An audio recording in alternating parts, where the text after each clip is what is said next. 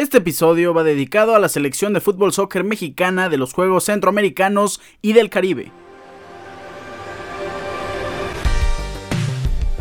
Es una obligación para la Federación Mexicana conseguir la medalla de oro tanto en fútbol varonil como femenil, que por cierto la femenil estará ya en pocas horas en búsqueda de esa preciada dorada, pues sí da alegría eh, recibir estas buenas noticias. A mí me llena de emoción porque hay dos jugadores de Cruz Azul que ganaron la medalla de oro con la selección mexicana en los Juegos Centroamericanos. Hablo de Rodrigo Huescas, que para mí tiene un futuro impresionante en el fútbol europeo, y Rafa Guerrero, defensa central, que a los dos los necesitamos ya en la Liga MX. Enhorabuena por este par de grandísimos jugadores y enhorabuena por todo el conjunto de la selección nacional campeona de la medalla de oro en los Juegos Centroamericanos y del Caribe de San Salvador 2023. ¿Cómo están? Hoy es viernes 7 de julio, episodio número 228 de su programa Deportes Ricardo Cerón Podcast. Hoy hablaremos de la CONCACAF Copa Oro porque ya tenemos a la vuelta de la esquina los cuartos de final, Panamá y Qatar, México, Costa Rica el día de mañana y Guatemala en contra de Jamaica y Estados Unidos en contra de Canadá. Qué partidazo el día domingo. Les llevaremos toda la previa y los pronósticos. Hablaremos también de la Liga MX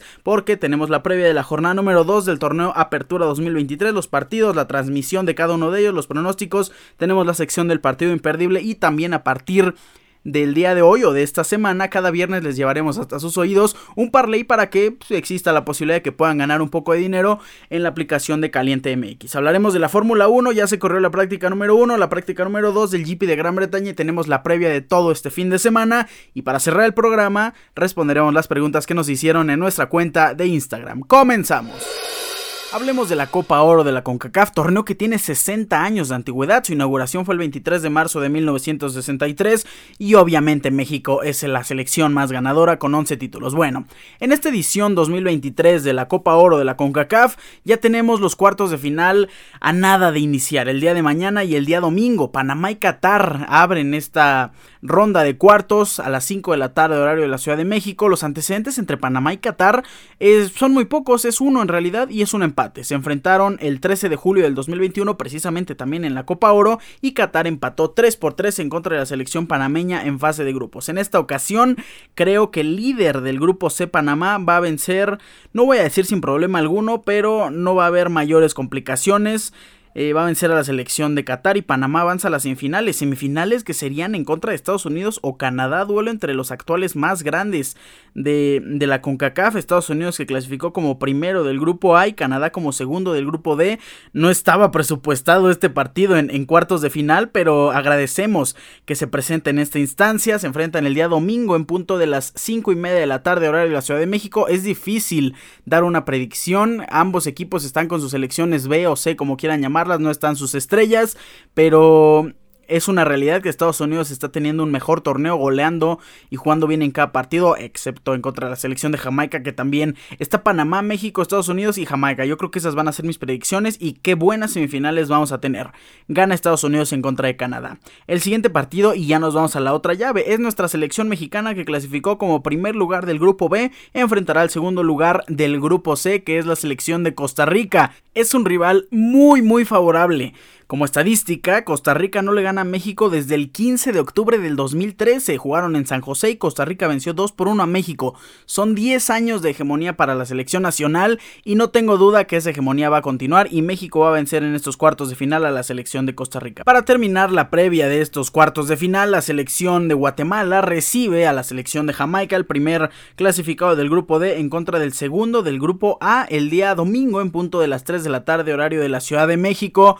Como les dije, la selección de Jamaica, y les he repetido e insistido, está llevando a sus estrellas. Viene Leon Bailey, vienen muchos jugadores que llaman bastante la atención. Y aquí sí lo voy a decir, Jamaica no va a tener problema en pasar por encima de la selección del Flaco Tena.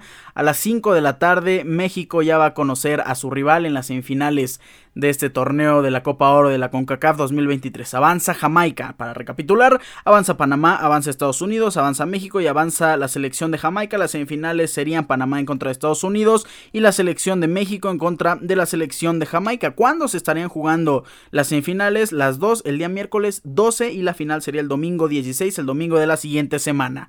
Así están nuestras predicciones de la Copa Oro de la CONCACAF 2023. Cerramos esta sección y nos vamos a la Liga MX.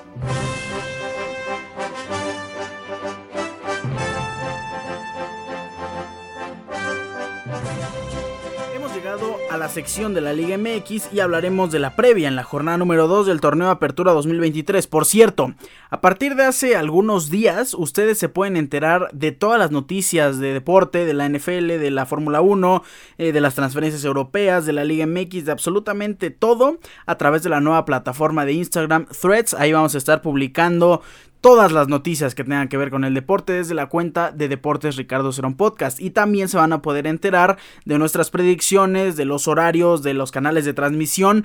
Cada semana y cada jornada les vamos a estar publicando todas las cosas que tengan que ver y también el parlay que subimos cada semana. Bueno, en esta ocasión hablaremos de la jornada número 2 de la Liga MX. Se abre el día de hoy a las 7 pm desde el estadio de Puebla. Puebla recibe a Santos, transmisión por Fox Sports, Fox Sports Premium, TV Azteca y VIX Plus. Nuestra predicción es que la franja del Puebla vence como local a un Santos que va a iniciar un poco mal, pero que creemos que todavía se puede levantar. Santos hizo un gran mercado de fichajes. El siguiente partido tenemos doble cartelera el día de hoy, viernes 7 de julio.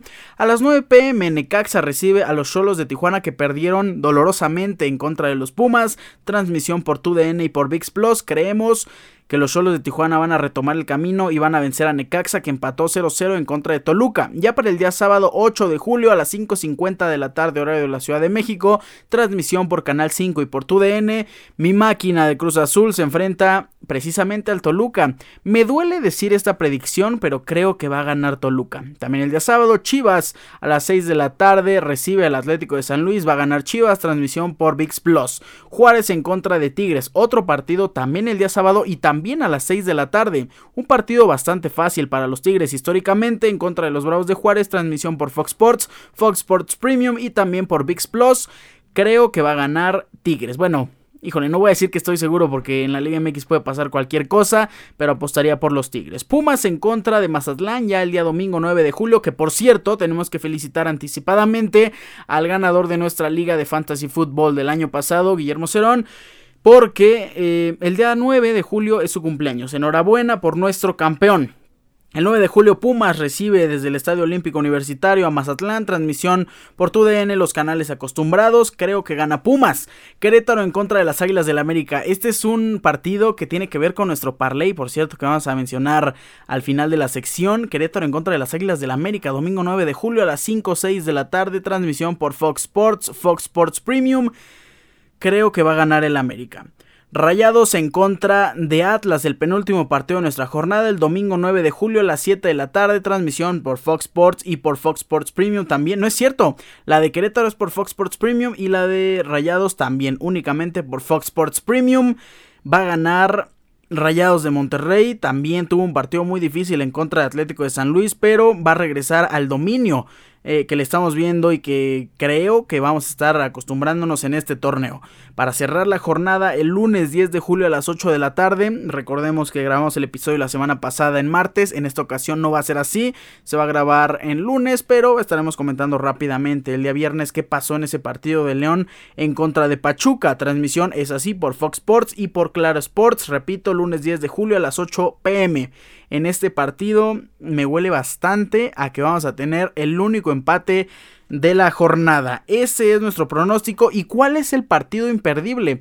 Hay muchos partidos eh, mediocres, hay otros partidos que tienen a un club que es imperdible, pero que el otro es, eh, vamos a decir, de mucha menor envergadura caso de Juárez en contra de Tigres, caso también de Querétaro en contra de, las Águilas del la América. Creo que el partido que tenemos que ver es el partido de León en contra de Pachuca el lunes 10 de julio a las 8 de la tarde, transmisión por Fox Sports y Fox Sports Premium, el clásico de Fox Sports. Para cerrar la sección de la Liga MX, hablemos de nuestro parlay de la jornada número 2 que obviamente meteríamos en caliente MX. Iniciemos eh, con que va a ser un parlay de tres apuestas. Para los que no lo saben, el parlay eh, prácticamente tiene que cumplirse todo lo que apuestas. Así que eso genera más ganancia porque es más complicado que se cumplan todas tus apuestas. Si se cumplen todas, cobras.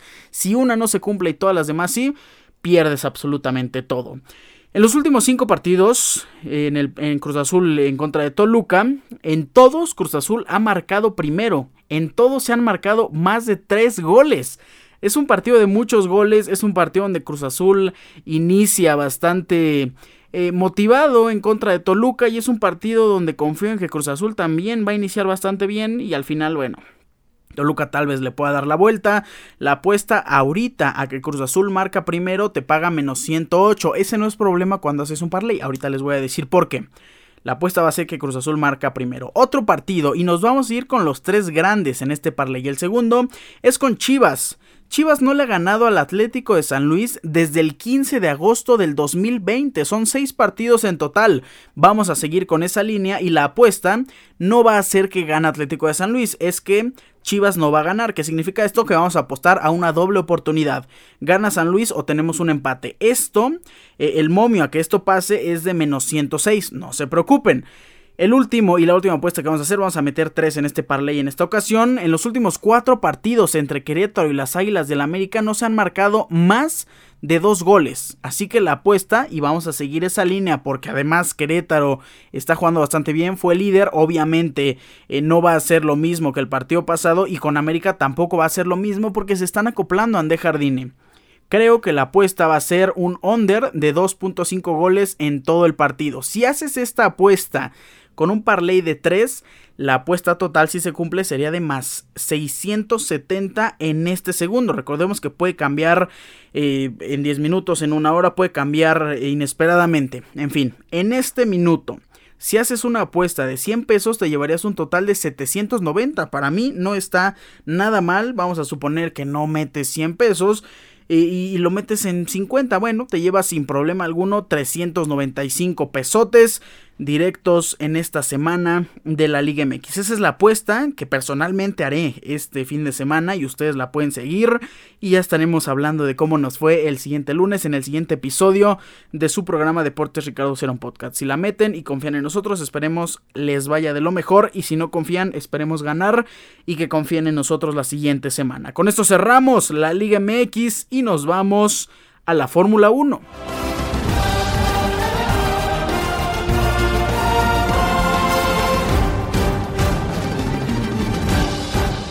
Ya se corrió la práctica número 1 y la práctica número 2 en este circuito que yo amo y que me gusta mucho correr en el simulador. Es el circuito de Silverstone en el GP de Gran Bretaña. ¿Cómo les fue a los pilotos en la práctica 1 y la práctica número 2? El día de hoy la práctica número 1 fue completamente dominada por Red Bull con Max Verstappen haciendo un tiempo de 1.28.600 en 26 vueltas. Checo Pérez fue segundo lugar con un tiempo de 1.29.048, una diferencia de 0.448 segundos en 22 vueltas. Buena práctica 1 para Alexander Albon, que terminó en tercer lugar, Fernando Alonso en cuarto.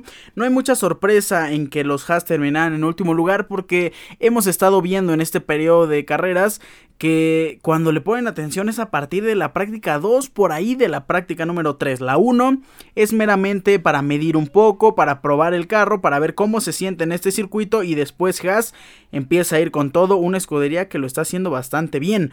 Hablando precisamente de la práctica número 2, el piloto que se llevó todo y que pinta para llevarse absolutamente todo en este fin de semana es Max Verstappen. En segundo lugar estuvo Carlos Sainz, en tercero Alexander Albon que tuvo unas excelentes práctica 1 y práctica número 2.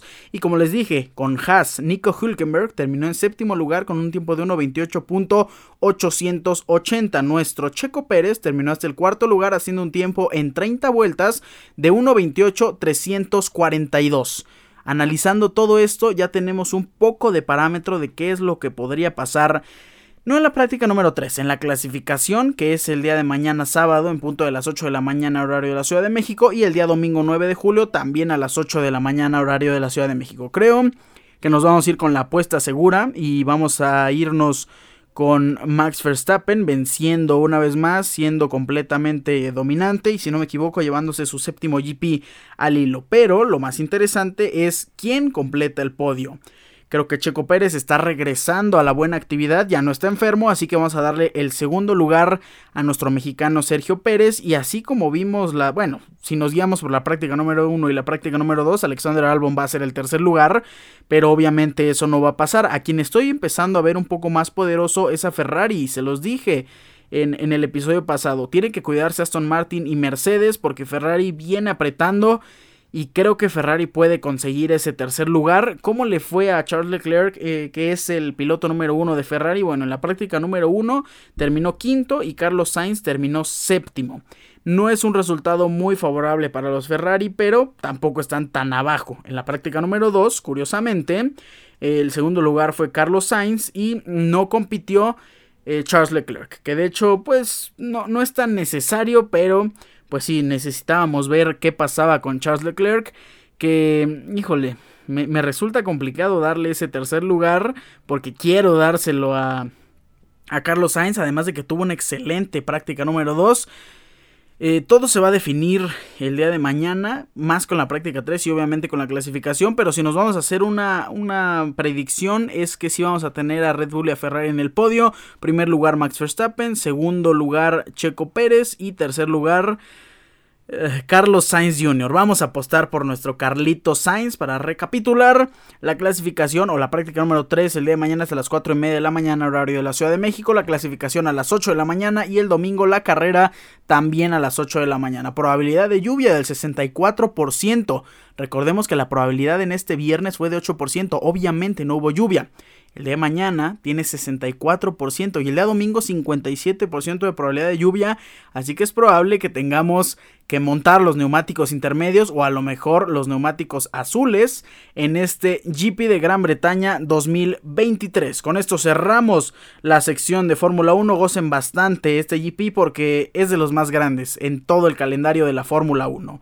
Nos vamos a la sección de preguntas y respuestas para cerrar el episodio. Vamos a terminar este episodio leyendo las preguntas que nos hicieron amablemente en nuestra cuenta de Instagram. Eh, me gusta, veo preguntas de NFL. Vamos a responder estas dos de NFL primero. Eh, la primera, a ver, la semana pasada fue tu escudería. Ahora, ¿cuál sería tu equipo de NFL ideal a la ofensiva y defensiva? Realista. Uy. Luego, luego, como que me desconcentra un poco este tipo de preguntas porque siento que se me va algún jugador. Vamos a hacerlo realista. Mi equipo ideal de para mí, ¿eh?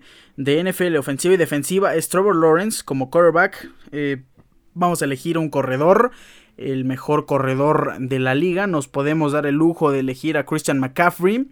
En la posición de tight end es complicado, pero me gusta muchísimo George Kittle, creo que es de mis tight ends favoritos.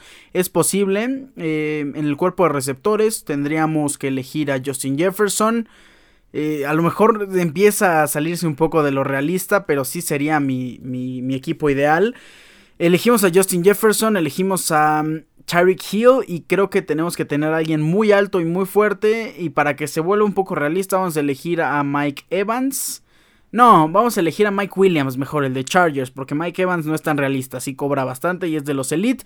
Sería Mike Williams, sería Justin Jefferson, sería Tyreek Hill, George Kittle, eh, Trevor Lawrence, Christian McCaffrey. En la posición de offensive line, pues no hay mucho de dónde elegir. El RT, pues Tristan Wirfs, el de Tampa Bay Buccaneers. Zach Martin, el de, el de Cowboys, en la posición de right guard. En el centro... Eh, Ryan Jensen es de los mejores centros que hay, también de Tampa. El left guard, Quentin Nelson, sin duda alguna. Y nuestro left tackle, aquí hay varias posiciones. David Bakhtiari me parece muy bueno, pero no me gusta la edad avanzada que ya tiene. Vamos a elegir a uno de mis Vikings. Vamos a elegir a Christian Darrisaw de mis Minnesota Vikings. Y a la defensiva, para contestar rápidamente, eh, Aaron Donald tiene que estar sí o sí en mi equipo. Como defensive tackle, ponemos a Nick Bosa de un lado y vamos a poner, vamos a irnos un poco realistas, a Josh Allen de, de Jaguars del otro lado y el otro defensive tackle porque vamos a hacer línea de 4-3 o formación 4-3. Eh, mi otro defensive tackle me gusta mucho Daron Payne, el defensive tackle mejor pagado. No me acuerdo si ya le rompieron esa marca, creo que no. De Commanders. En la posición de linebacker, Roquan Smith me gusta muchísimo. Devin White de Tampa Bay Buccaneers como como ROLB y como LOLB vamos a poner al hermano de Nick, a Joy Bosa. En la posición de corners rápidamente, Pat Sartain sin duda alguna, Jalen Ramsey y mm, con los safeties me gustan mucho safeties.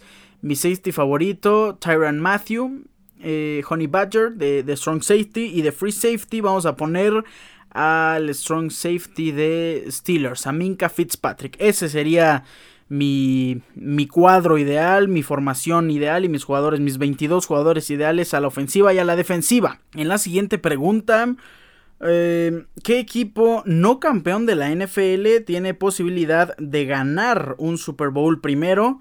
Ok, eh, tengo que recurrir a las estadísticas para saber qué equipos no han ganado porque ahorita no lo tengo presente. Tengo a, mis Vikings, a Bills, a Falcons, Panthers, eh, Titans, Chargers, Browns, bueno, Lions que ni siquiera ha jugado un, un Super Bowl. Pero bueno, voy y regreso. Listo, ya tenemos eh, todos los equipos. Eh, ya los enlisté por Super Bowls jugados y nunca ganados. Está Vikings, está Buffalo Bills, Bengals, tres equipazos que tienen posibilidad, que Bengals estuvo muy cerca.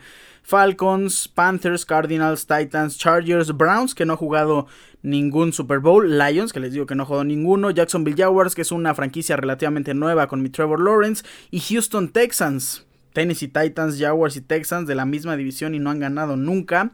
Ok, eh, tiene que estar sin duda alguna entre Vikings, Bills y Bengals. Por ahí a lo mejor Chargers entraría en la discusión y Jacksonville Jaguars, pero me voy a quedar para responder rápidamente eh, con... ¡Ay! Bengals o Buffalo. Nos quedamos con Cincinnati Bengals. Otra pregunta. Eh, vamos a ir borrando esta. ¿Por qué te atrae el tenis? Es una excelente pregunta.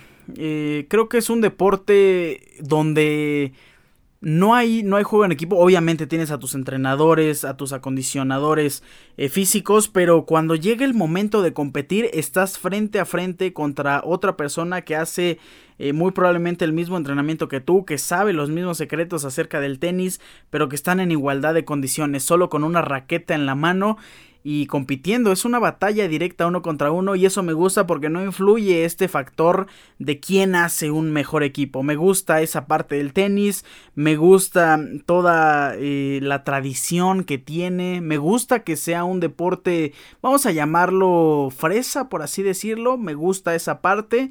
Y creo que me gusta también ver la espectacularidad de los torneos, me gusta ver los campos, como son campos de arcilla, de pasto, por ejemplo, Wimbledon, que lo estamos viviendo en este momento, la catedral del tenis. Creo que esas son varias de las razones por las, que, por las que me atrae el tenis. Además hay varios jugadores que me gusta su estilo, me gusta su forma de ser. Viendo la serie de Breakpoint, me han agradado más otros jugadores, nuevos jugadores fuera de los ya acostumbrados. Y creo que es una nueva era que va a llamar mucho la atención del tenis. Va a ser como cuando la Fórmula 1 no era tan conocida. Y hace 3, 4 años empezó a atraer mucha gente. Y hoy a todos ya les encanta la Fórmula 1. Creo que sí va a, haber, va a dar ese gran paso el, el tenis. Otra pregunta. Eh, ¿Cuáles serían los pasos a seguir para los involucrados en un fichaje? Eh, los pasos a seguir, bueno. Eh, creo que, digo, evidentemente no, no he estado dentro de un programa de fichajes, no he estado dando el seguimiento completo directo dentro de un equipo, pero yo me imagino que los directores deportivos se hacen una llamada y dicen, nos interesa este, este jugador, ¿Está disponible? Sí, sí está disponible. Ok, vamos a hacer una oferta formal. Llega la oferta formal y ahí es donde empiezan las negociaciones, las pláticas, las reuniones. Y, de, acuerdo a la oferta que hacen, ahí es donde empiezan a negociar los puntos, los rubros para que ambos equipos lleguen a un acuerdo mutuo. Y después viene el acuerdo con el jugador. Ya empieza a ser más complicado cuando se convierte en agente libre eh, seis meses antes o un año antes de que termine su contrato. No va a renovar y ahí empiezan las pláticas directas con el jugador saltándose al equipo, como está pasando con, con Kylian Mbappé. Entonces creo que por ahí va el tema. Primero se llaman, quedan de acuerdo, llega una oferta formal y con base a esa, a esa oferta formal ahí es donde ya empiezan a hablar directamente los involucrados. Buena pregunta. Eh, vamos a responder dos nada más. Porque tampoco quiero que dure muchísimo. Ah, mira, esta es de a 2 por 1 porque me preguntan de a 3 por 1. Ya vi tres preguntas de Kylian Mbappé. ¿Crees que Mbappé llegue al Real Madrid esta temporada y llegará o no Kylian Mbappé? ¿Mbappé se va al Real Madrid?